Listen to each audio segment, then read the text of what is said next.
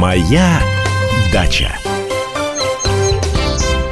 Добрый день, дорогие друзья. Меня зовут Александра Кочнева. Рядом со мной Андрей Туманов, главный садовод России. И мы здесь, чтобы ответить на самые животрепещущие вопросы по поводу сада и огорода. Андрей Владимирович, да, здравствуйте. доброе утро. Ну что, наверное, самый актуальный вопрос вот в эти майские праздники, как защитить рассаду от перепадов температуры, потому что во всех регионах России практически мы видим, как от тепла в холод, из холода, наоборот, в тепло. То в Красноярске снег, значит, у нас выпал, то в Москве грозятся у нас похолоданиями страшными. Что Ой, делать? вот у меня на журналистов э, так иногда руки чешутся. Ну что же вы все запугиваете? Это людей то в холод, то в жар. Ну слушайте, весна, а весной это так и бывает всегда. Было же у нас когда-нибудь, чтобы весна, это там плюс 30 градусов, да еще такой легкий бриз с моря. Не, ну, ну мы живем в таких условиях. У нас, тем более, большая страна. У нас еще в Красноярске э, еще снег лежит. А, извините, в Крыму уже персики цветут вовсю, да? Поэтому э, давайте не пугать, давайте подстраиваться подстраиваться под те погодные условия, под те условия, в которых мы живем, и радоваться жизни, а не пугать друг друга, все померзнет, все за... ничего не померзнет, если голова на месте и руки растут э, из плеч.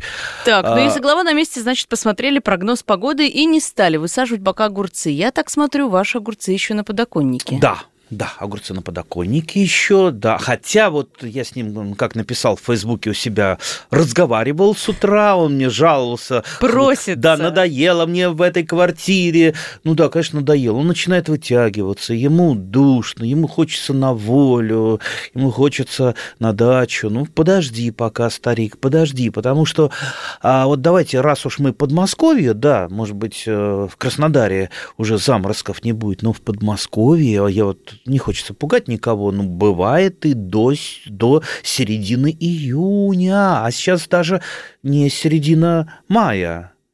А, бывают заморозки, бывают, ну, редко, но бывают. То есть Поэтому главное правило не торопиться. Главное, нет, вот это как раз не главное правило. Если мы не будем торопиться, мы, мы первую рассаду, когда посадим, ну, во-первых, и высаживать я буду. Я уже помидоры высадил, но не все, а несколько штучек. То есть те самые ранние, которые меня должны порадовать ранним урожаем. Но, естественно, высадил их в теплицу. И не Мгм. просто в теплицу. Потому что если будет, вот сейчас вот смотрите, завтра бабах так минус 7, минус 8. Никакая теплица не Не, поможет. спасет, Замерзну, конечно, вся да. земля промерзнет. А вот э, зачем, вы думаете, я вот тут из э, «Комсомольской правды», там, где кофейный автомат стоит, бутылки пустые таскаю, а? Вот эти пятилитровые бутылки. Думаете, я такой жадный, мне бутылок пустых не хватает, мне лень на помойку сходить, да? Нет. У вас кружок очумелой ручки. Да, я вот эту бутылочку сейчас возьму, а, э, по-моему, там сейчас две будут уже. Я привожу их на дачу, отрезаю дно этой бутылки. И получается такой мини-парничок для как раз маленького растения. Э, И я вот даже в теплице, они у меня накрыты. У меня есть старый треснутый аквариум там.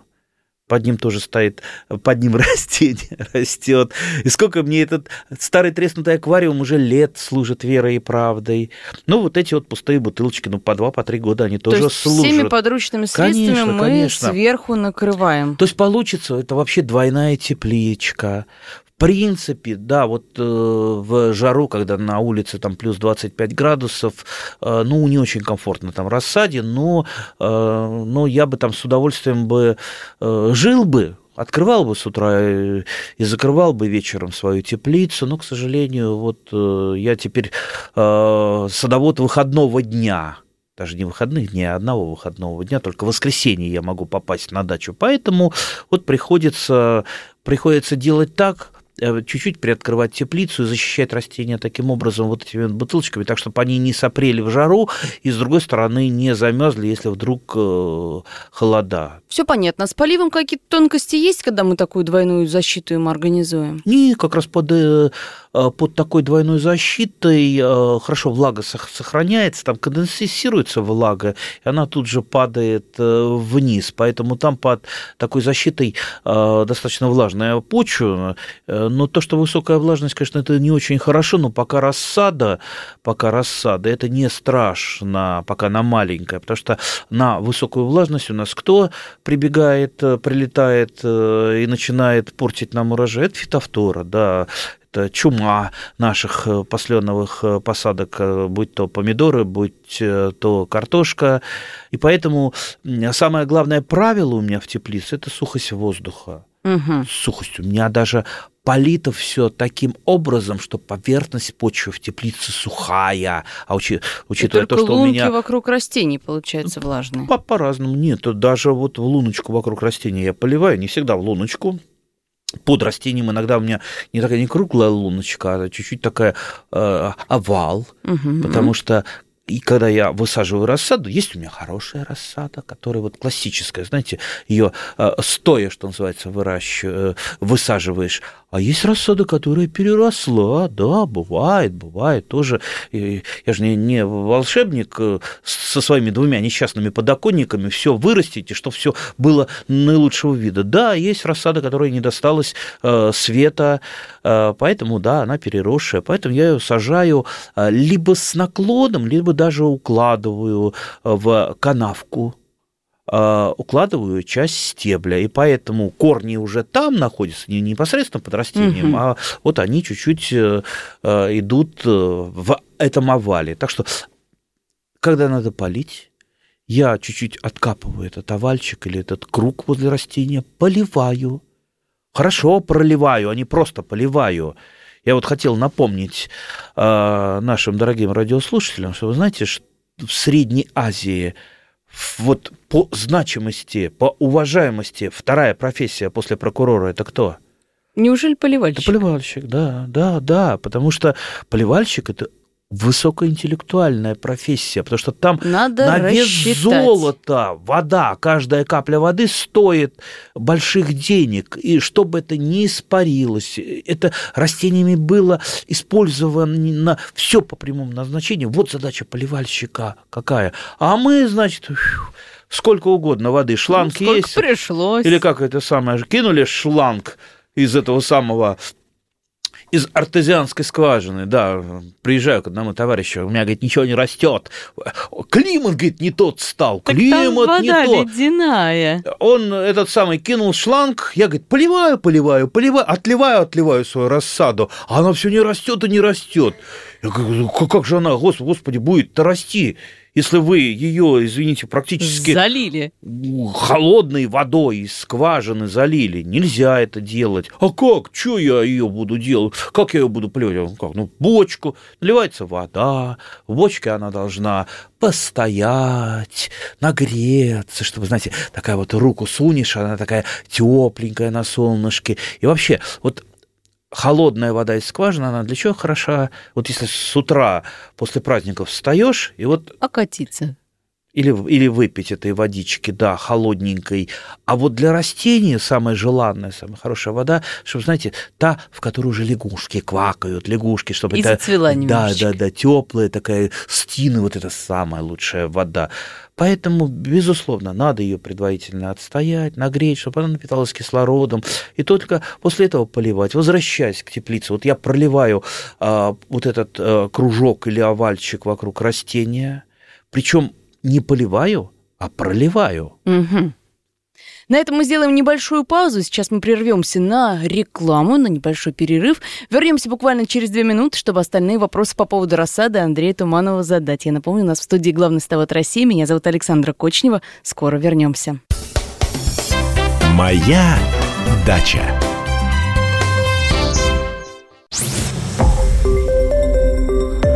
Радио Комсомольская правда". Более сотни городов вещания и многомиллионная аудитория. Челябинск 95 и 3 FM. Эм. Керчь 103 и 6 FM. Эм. Красноярск 107 и 1 FM. Эм. Москва 97 и 2 FM. Слушаем всей страной. Моя дача. Продолжается программа «Моя дача» на радио «Комсомольская правда». Меня зовут Александра Кочнева. Рядом со мной Андрей Туманов, главный садовод России. Андрей Владимирович, ну, раз уж по поводу рассада мы заговорили, тут, наверное, вот э, есть некоторые вопросы, которые... А мы еще не договорили про... Тоже важно задать. Давайте еще Мы с вами остановились о том, минутку. как проливаем... Я же сказал, проливаю, значит, а не, пролив... не поливаю. Как у нас обычный гражданин, садовод, особенно начинающий, поливает? Он берет леечку с ситечком и так чуть-чуть это самое. Вот влажненькая земля сверху, и все. И он считает, долг выполнен, трудовой подвиг дачный совершен, можно идти шашлыки жарить, да? А как надо? А извините, а вы возьмите пальчиком, копните вот эту землю, которую вы только что так из ситечка чуть-чуть э, полили. Окажется, сколько там промочено? Поверхность почвы, поверхность почвы. Ну, сантиметр. Сантиметр. А там корни есть? Нет там корней. Нет. Нету там корней. Чего вы поливали-то тогда? Поверхность почвы? А корням-то ничего не досталось, они сидят в сухой почве, а наверху, э, наверху полита. А полита это значит, что после полива образуется почвенная корка. А почвенная корка это лучший испаритель. Так у вас эта почвенная корка начнет тут же испарять влагу. Сначала испарится то, что вы вот налили чуть-чуть, а потом начнет еще из нижних слоев тянуть влагу. Так вы наоборот навредили своим поливом. Вы изъяли из почвы нужную влагу. Поливать нужно редко, лучше пореже, но хорошо проливать почву. Для начала выясните, где корни находятся. А вообще, ну, земля у всех разная, да, а, культуры тоже разные. Для морковки, особенно когда она уже там в возрасте, вот представьте, сколько надо пролить, чтобы достать до ее хвостика. Ну, не, конечно, боковые еще есть корешочки, но желательно э, там грядку-то проливать хорошо. Mm-hmm. А вот у огурцов и у салатика у него поверхностные корни, там, ну, там 5 сантиметров достаточно проливать. Поэтому и лишнее не лейте, но там, где надо, это нужно проливать. И также у томатов. Нужно пролить ровно столько, э, сколько, где находятся корни ваших томатов. А где находятся корни ваших томатов, ну, если сейчас вы не знаете, ну, по крайней мере, осенью, когда будете выдирать свои томаты из теплицы, ну, вы возьмите, не просто так вы выдираете, а возьмите, а раскопайте. С линейкой. Раскопайте и посмотрите, где они там сидят. И вы будете знать, где корни. А потом, когда будете поливать или проливать почву, вы вот вылили леечку в этот э, кружок, ну, возьмите потом маленький такой совочек узенький, чуть-чуть раскопайте, посмотрите, а насколько влага-то у вас э, просочилась, да, насколько у вас, э, где начинается дальше сухая почва глубже, вы обратите внимание, что вот несчастный приствольный кружочек вокруг томата, ну, надо как минимум два ведра воды вылить для того, чтобы нормально провочить почву. После чего я тут же сухой землей а земля у меня, я думаю, радиослушатели уже знают, не лучше, это подзол. Это не земля, а пыль, когда она высыхает. Вот этой пылью я тут же этот кружок заделываю, чтобы не было почвенной корки. И чтобы не испарялась влага. Чтобы не испарялась влага, и вся влага остается там, у томатов. Она достается только им. Та самая ценная, теплая, замечательная влага, которая потом будет мне создавать урожай. Ну, про томаты давайте. Я отходить от темы не буду. Задам вопрос, который прислала наша слушательница Дарья. Пишет, высадила в теплицу томаты, несколько штук зацвели. Как с ними поступать? Обрывать цветы, чтобы не задерживали рост, или оставить? Сорт уточняет аметистовая драгоценность. Ну, зачем обрывать-то? Пусть цветут. Вообще вообще, если томат что-то не хватает, он просто завязи сбросит и все э, сам. А, так что э, я никогда не обрываю. Ведь самое главное это все-таки получить э, первые, самые ранние томаты. Что я буду сейчас обрывать, обрывать цветы, чтобы у меня куст креп, да, а он так крепнут, крепнут до осени будет, а потом фитофтора придет и его побьет.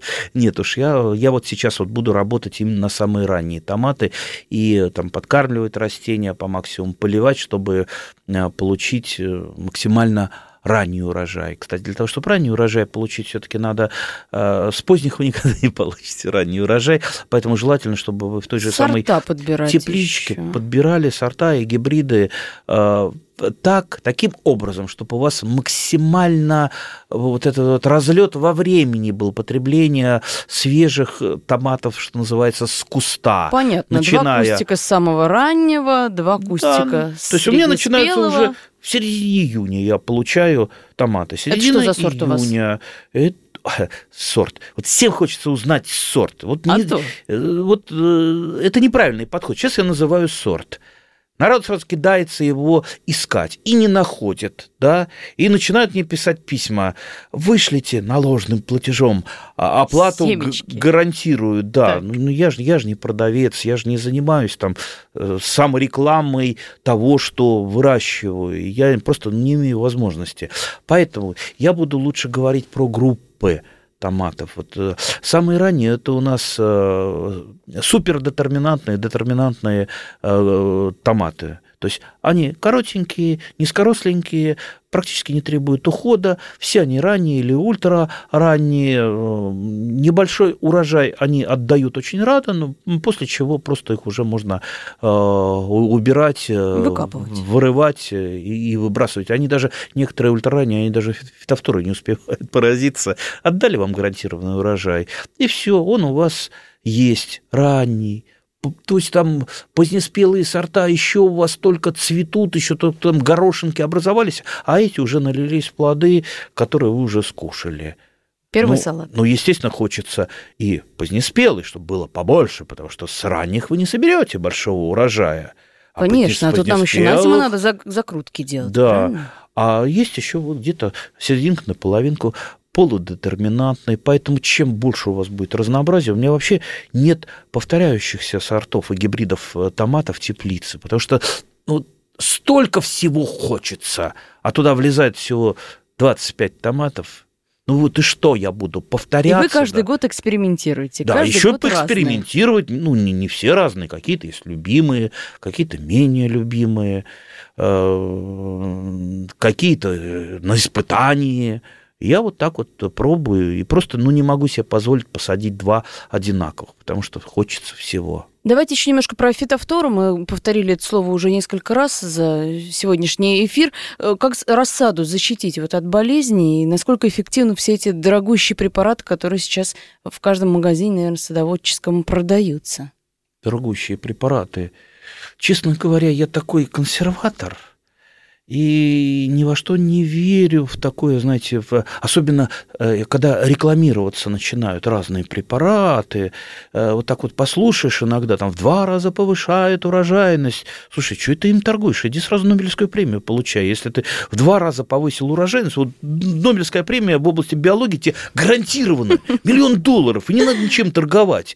А если это не так, значит, ты врешь, ты обманываешь. Вообще через меня про- проходили вот последние 20 лет ну, десятки, если не сотни всевозможных панацеи и препаратов, и все они тихо, мирно как-то умирали, и про них забывали.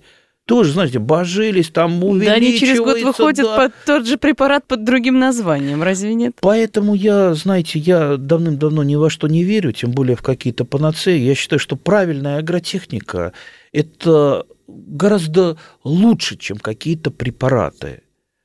В тысячу раз лучше. То есть вот делайте просто все как положено. Все у вас будет нормально. Вот э, правильное выращивание рассады. На каком грунте вы выращиваете? Да? Э, там, знавал я людей, которые брали из теплицы, где выращивали томаты, землю, и тут же на ней выращивали рассаду. Ну, естественно, там, там споры, той же самой фитофторы, то есть вы что, на спорах выращиваете э, Ну, когда почва уже заражена, ничего Ну, хорошего, конечно, конечно, не вырастет. я вот из-под огурцов беру. Так, Вот, да. Еще какие-нибудь секреты А, поделитесь. Сухость воздуха, конечно, правильное формирование куста. Если у вас темный лес, а не куст, знаете, там, вот, там э, э, индетерминантные томаты, высокорослые, то есть они прут, что называется, если э, подкормки нормальные, если ему тепло в теплице, да он вырастет. До потолка и, и до потолка, да самой. еще, да еще в несколько стволиков пойдет. А ведь надо же правильно его сформировать в несколько стволиков. Он просто не выдержит этой нагрузки. Я формирую максимум там в один два. Я лучше побольше посажу растений. Да. Отщипнете. Да, остальное убираю, потому что если он превратится в темный лес, он не даст ни нормальных э, томатов, они просто не успеют вот это количество э, налиться и созреть. Ну и, конечно, там, где густо, там фитофтора приходит в первую очередь. Потом все-таки выбирайте сорта, которые там будут полностью устойчивых сортов нет к фитофторе. Хотя в интернете, конечно, они продаются.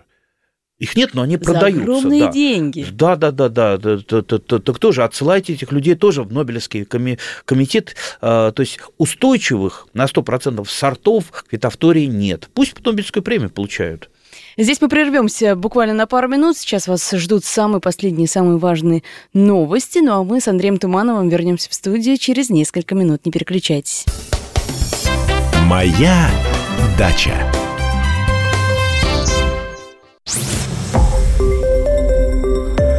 Радио «Комсомольская правда». Более сотни городов вещания и многомиллионная аудитория. Иркутск 91 и 5 FM. Эм. Красноярск 107 и 1 FM. Эм. Вологда 99 и 2 FM. Эм. Москва 97 и 2 FM. Слушаем всей страной. Моя дача. Возвращаемся в эфир радио «Комсомольская правда». Рядом со мной Андрей Туманов, главный садовод России. Андрей Владимирович, ну еще несколько вопросов э, от наших слушателей. Тут э, приходит, как побороть колорадского жука, спрашивает из Владимирской области наши слушатели. Рано, конечно, но, наверное, какие-то предварительные меры уже можно принимать. А что ж рано-то?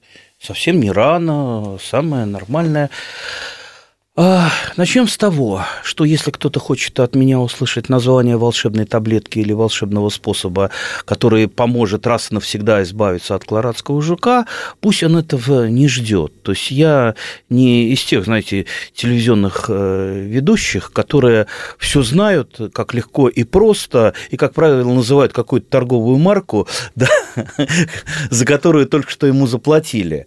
Значит, все это есть труд – и есть опыт. Не бывает так, что есть какое-то тайное знание, его никто не знает, и вот я это тайное знание должен раскрыть. Тайное знание – это, как я уже сказал, труд и опыт. Так вот, начнем а, с, скажем так, с биологии колорадского жука. Вот чем так. он так особенно вреден? Он особенно вреден тем, что... Почему его трудно вывести с поля? Потому что он живуч он не живуч, он еще впадает в так называемую диапаузу. У вас вот те колорадские жуки, которые ушли в прошлый год в землю и там обустроились э, зимовать, у вас, думаете, все они выйдут этой весной? Нет, выйдет только треть. А на следующую, следующую весну еще треть, следующую весну еще треть. То есть, понимаете, они э, вот таким образом могут даже такую вот напалмовую атаку пережить. Если там залить напалмом землю, сжечь все, а они все равно выйдут на следующий год, и через год выйдут. Поэтому вот, вот он ну, очень хитрый, очень живучий в этом отношении. Поэтому вот сейчас, сейчас, вот давайте вот, э, вот, вот вышел он, да, сейчас начинает вылезать потихонечку. Да. А где-то там картошка всходит, э, ну, в некоторых регионах, да, уже вовсю всходит, где-то еще нет. Не сажали, ага. А, ну, вот я его э, люблю порадовать по весне. У меня есть несколько таких вот э, картошек, даже не знаю, рассада картошки назвать это. Ну, в, Которые не жалко. В тех же пятилитровых, нет, мне жалко, мне все жалко, в тех же самых пятилитровых баллонах из э, под воды, но только э, не дно отрезается, а верхушка, и вот там вот у меня картошка растет. Я ее потом разрезаю и высаживаю осторожненько вот несколько кустиков э, в открытый грунт. Если там холода, я иногда также закрываю сверху э, пятилитровой бутылкой, но уже без дна. Э, для чего мне это надо? Ну, во-первых, конечно, ранняя картошка – это всегда приятно. А во-вторых, это так называемые маячные культуры, приманочные культуры. Вот выходит он бедный, голодный, несчастный из земли, порадовался а 10 минут сол... солнышку, солнышку, да, и поесть так. захотел. А тут вот она, зелененькая картошечка. Приходи, дорогой колорадский друг, и кушай эту картошечку. Вот, я приезжаю в воскресенье, а они сидят уже на этом кусте. Еще остальная картошка не, не зашла, они уже несколько там собрались, собрались. Ну, я их и собрал. Вот так вот. Э, ну и, конечно, когда основная картошка взойдет, я тоже обхожу. Я вот сейчас, наверное, Э, наши там фермеры меня ругают. Вот, у меня там 10 гектаров, а как я там... Поди все обойди с банка Да, понимаете, ага. ну мы сейчас разговариваем-то о шестисотках, о посадках э, картошки, которые вот такие вот маленькие, там вот сколько у меня? У меня несчастная сотка как картошки на шестисотках. Больше я себе не, могу позволить. Было бы земли побольше, я применял какие-то другие методы. А, а так вот, все, что можно собрать, это собирается руками. Пока картошка маленькая, пока колорадский жук не успел отложить яйца. Вообще колорадский жук сам невеликий вредитель, сколько он может съесть. Он немного ест. Ест-то много, его личинка, которая угу. объедает куст, так давайте, давайте ему не позволим размножаться, давайте ему не позволим э, откладывать яйца. То есть вы никаких химикатов не применяете нет, вообще? Нет, нет, против колорадского жука нет. Э, потому что ну, на этой несчастной сотке, ну, по-моему, грех применять какие-то ядохимикаты, когда все можно сделать руками, даже приезжая раз в неделю. Потом я обхожу кусты, ну, ведь э, кого-то я не соберу, кого-то не заметил, э, кто-то отложит яйца. Вот так вот нагибаешь каждый кустик, пока он, он они небольшие, там, в общем нагнуть э, легко легко. И яйца, отложенные колорадским жуком на тыльной стороне листа очень хорошо видны. Они ярко-оранжевого Красные, цвета. Да, такие. Э, оранжевые. оранжевые. Вот ага. как микрофоны у нас, да. А, давите их руками, если не брезгуете. Брезгуете, отрывайте с кусочком Листочек. листа. Да, я обычно давлю руками. Ну и сколько там останется? Останется совсем немного уж яйцекладок, которые я пропустил уже, когда там а, отродятся личинки, я уж как-то их потихонечку соберу. Так что вот. Так, еще про одного вредителя. Тут у нас спрашивают, скажите, как избавиться от кротов на дачном участке? Ловить и убивать лопаты я не могу, они такие милые. Только кошка ловит иногда, замучить до смерти, потом я выкидываю, пишет там Татьяна. Почему он вредитель, а? Я не знаю, я как-то... Потому что корни повреждает, пока свои ходы роет. Разве не, нет? Не, не повреждает он ничего, абсолютно. Потому что крот, э, вот, вот как он корни повреждает? Вообще, крот – это прекрасный мелиоратор. Если у вас тяжелая почва, он там ходов нароет так, что будет сток э, воды, э, когда будет заливать ливнями, будет аэрироваться почва. Ведь для почвы кислород, вообще воздух это очень немаловажный элемент. И если у вас тяжелая почва без доступа кислорода, как раз крот вам хороший помощник. Ну да, да, вредят они иногда. То есть корням они не вредят. Они вредят, ну, скорее визуально, э, и, допустим, там на грядках, на теплицах, да, в теплице они разрушают иногда теплицы, выбрасывая землю и роя поверхностные ходы. Поверхностные ходы, так называемые э, их охотничьи ходы. То угу. есть по ним они бегают исключительно для того, чтобы собирать добычу. Хрот стопроцентный хищник, он ест только животную пищу. Жучки, червячки, вот это вот его. Никакого корешочка, никакой морковки он никогда не съест. Если у вас кто-то съел морковку, значит, не крот, а, например, водяная крыса, которая, да, иногда даже пользуется ходами того же самого крота для того, чтобы что-нибудь у вас а, на, на, на хулиганить. пока ты не увидишь эту зверюшку, не поймешь толком. А, но все-таки, если хотите бороться с кротами, а, да, кстати, кошечки или коты такие полудикие, иногда их ловят, особенно когда он по поверхностному вот этому ходу идет. Еще я порекомендовал таксы, особенно мини-таксы, жуткий зверь. Вот, э, Охотничья собака, куда же вот Бог ему не дал роста, а то бы это было, если бы, представьте, если бы эта такса была как овчарка, то моей дочери такса, она там на тещи там всю живность передавила, она даже змей там перекусала, э, придушила. Маленькая милая такса, знаете, на, на диванчике э, лежит, все ее гладят, но когда она выходит э, в природу, там берегись а уж кротов-то она там всех передушила, дай бог. Так что, если у кого есть э, таксы, вернее, у ваших соседей, бери, берите их в прокат, да, кротов, крыс, мышей, они ловят очень хорошо. А, кстати, э, еще почему-то таксы любят огурцы, поэтому если у вас огуречная грядка будет, спрячьте ее от такса, она огурцы, да, да, да, вот есть вот такой, это неожиданно, да, конечно. вот есть такой такс, почему-то они вот на огурцы очень а, падки. А, я вообще когда-то давно-давно еще начал собирать разные способы борьбы с кротами народные. Их тысячи, по-моему. И, И если вы возьмете, ходы заливают. покупай- и э, да покопаетесь. наверняка какие-то есть. в литературе вы найдете этих способов, дай бог. Всякие трещотки, вертушки, банки, которые подвывают а, при ветре. Якобы это должно отпугнуть крота. Теперь делаем аналогию. Вот представьте, вот э, э, крота вам надо выселить со своего участка. Это вы считаете, что это ваш участок. Крот-то считает, что это его участок. И вы его хотите выселить. Вообще кроты живут семьями, и, как правило, вот э, у каждого своя территория. Вот вы его хотите выс- вы- выселить, чтобы он ушел. А влево, вправо, прямо, там уже, ну, как, как на ваших шестисотках, там уже кто-то живет. Соседи. Ему некуда идти.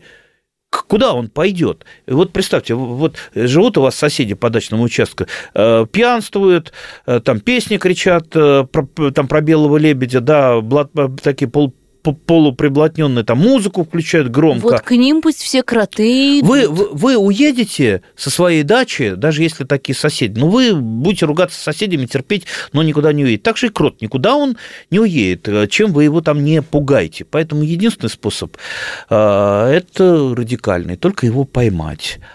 А, вернее, переловить всю семью. Да, Либо терпеть его, либо переловить. А переловить его можно только обычной простой проволочной картоловкой, которая продается в хозяйственных магазинах, в садоводческих магазинах. Только э, если вы пойдете за этими картоловками, они недорогие, кстати, без инструкции ее не берите, если вы никогда не ловили кротов.